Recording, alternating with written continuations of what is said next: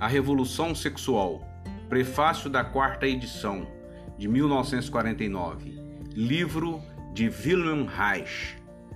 20 anos se passaram desde que foi reunido o material da primeira parte desse livro na Áustria e entregue para publicação. 20 anos contam pouco no campo biológico, entretanto, nesta metade tormentosa do século XX, a sociedade humana tem sido assolada por mais males que nos séculos anteriores.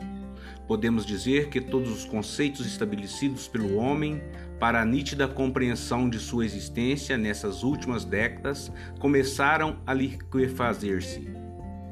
Entre estes conceitos, nenhum parece ter desmoronado mais do que o da moral sexual compulsória, que ainda há pouco, mais de 30 anos, regia inabalável a vida humana. Estamos vivendo em meio a uma verdadeira reviravolta e inversão de todos os valores que se relacionam com a vida sexual humana.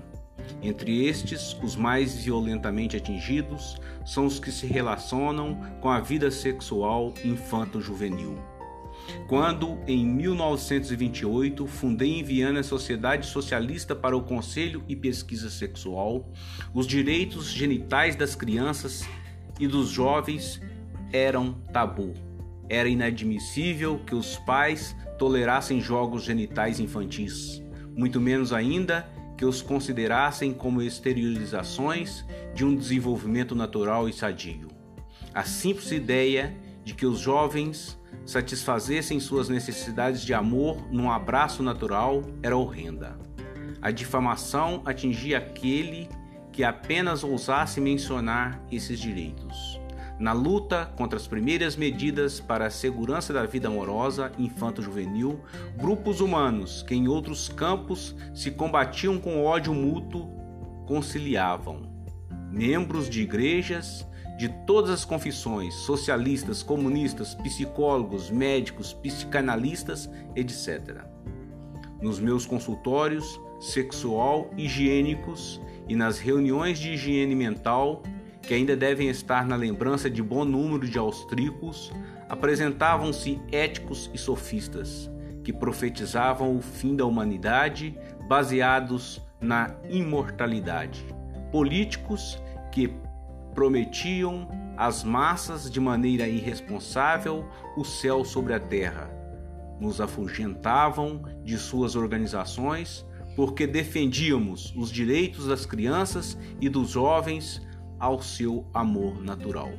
Essa representação puramente médica das exigências biológicas teve naturalmente consequências graves imediatas para a totalidade da estrutura social e econômica da sociedade.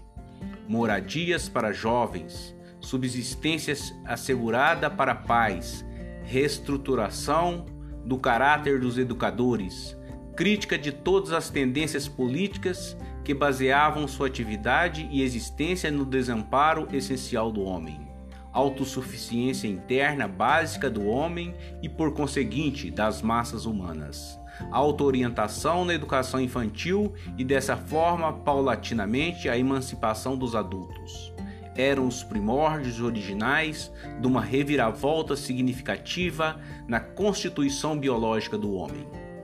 A pressão exercida de todos os lados sobre esse trabalho social e higiênico era tão grande que resolvi transferir-me para a Alemanha. Em setembro de 1930, acabei a minha florescente clínica médica em Viena, bem como com o magistério psicanalítico e mudei-me para Berlim. Desde então, revi a Áustria uma única vez, em abril de 1933. Durante essa curta estada, por ocasião de uma reunião de estudantes universitários vienenses, pude tirar algumas conclusões do meu trabalho sobre o fascismo. A catástrofe alemã me pareceu, como psiquiatra e biólogo, resultado das massas humanas tornadas biologicamente indefesas que haviam caído sob o domínio de alguns poucos bandidos sedentos de poder. Fiquei agradecido pela compreensão que encontrei na ocasião por parte da juventude acadêmica vianense.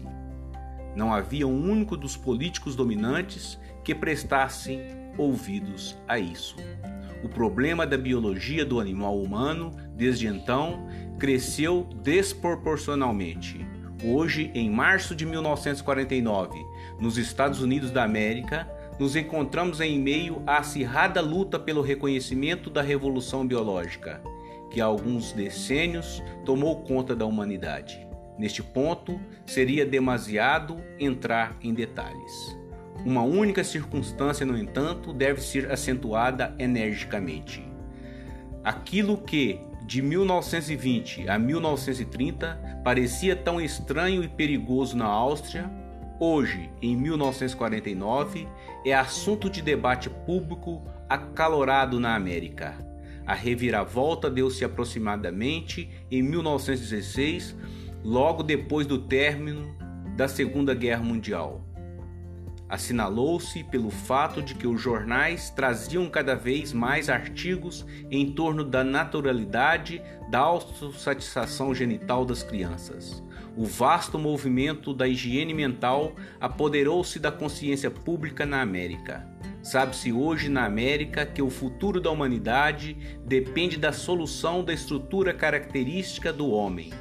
Nos últimos dois anos, especialmente, o slogan da auto-orientação da educação infantil alastrou-se enormemente e começa a avançar para as grandes massas. Evidentemente, existem aqui, como alhures, hipócritas sexuais em altos postos, funcionários públicos que se escandalizam quando ouvem falar em auto-orientação e que constituem a pior espécie de políticos sedentos de poder. No entanto, não se pode duvidar mais do avanço do movimento da higiene mental em massa e da afirmação da sexualidade biológico-natural das crianças e dos jovens. Tal movimento não pode mais ser detido. A ideologia da negação da vida e da sua afirmação contrapõe-se. Wilhelm Reich, Introdução ao a Revolução Sexual aliás, prefácio da quarta edição de 1949, A Revolução Sexual.